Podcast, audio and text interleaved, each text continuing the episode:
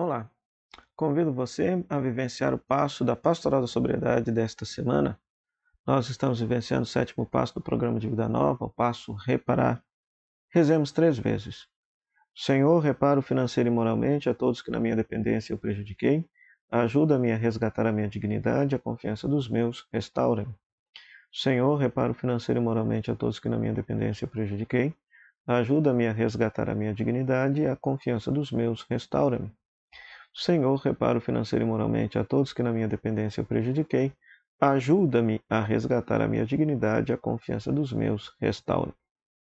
A palavra deste dia na vivência deste passo é Carta de São Paulo a Tito, capítulo 3, versículo 3 a 7. Carta de São Paulo a Tito, capítulo 3, versículo 3 a 7. Diz assim: também nós, antigamente, éramos insensatos, desobedientes, extraviados, escravos de todo tipo de paixões e prazeres, vivendo na perversidade e na inveja, dignos de ódio e odiando-nos uns aos outros.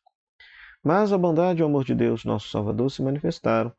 Ele nos salvou, não por causa dos atos justos que tivéssemos praticado, mas porque fomos lavados por sua misericórdia através do poder regenerador e renovador do Espírito Santo Deus derramou abundantemente o Espírito sobre nós, por meio de Jesus Cristo, nosso Salvador, para que, justificados por Sua graça, nós nos tornássemos herdeiros da esperança da vida eterna.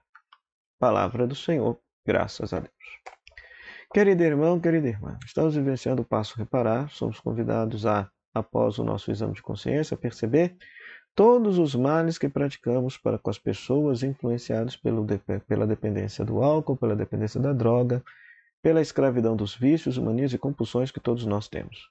Então somos chamados a reparar. Inclusive por quê? Porque nós só sentiremos de fato paz na nossa consciência quando tivermos reparado os males que causamos. Os males que causamos. Seja um mal financeiro, seja um mal moral. Se foi um dano financeiro, nós precisamos reparar o, o dano financeiro que nós provocamos.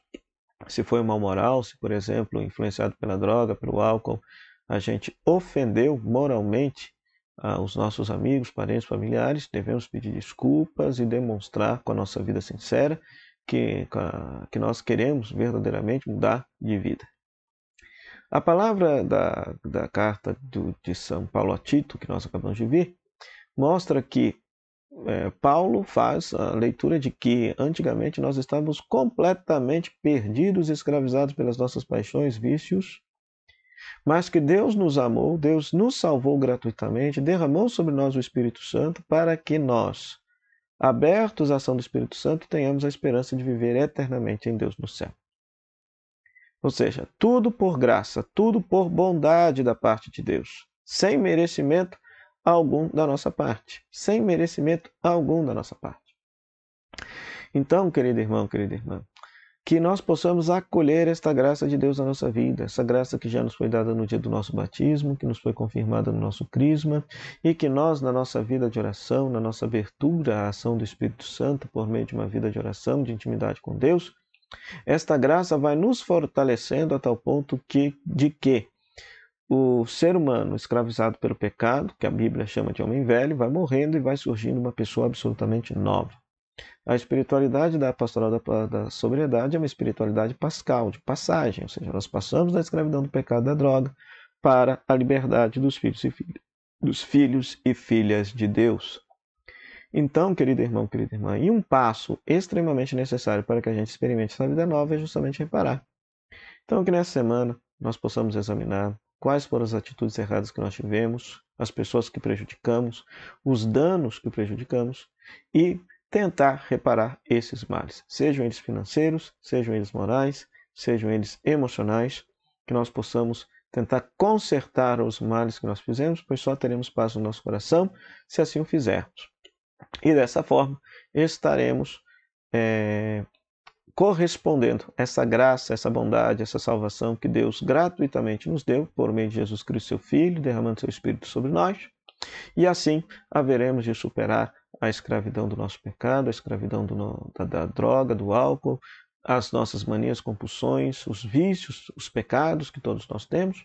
Havere, haveremos de aos poucos ir superando e nos tornar esta criatura nova, esse filho e filha de Deus, amado, querido, liberto, livre para libertar como Deus sonhou cada um de nós.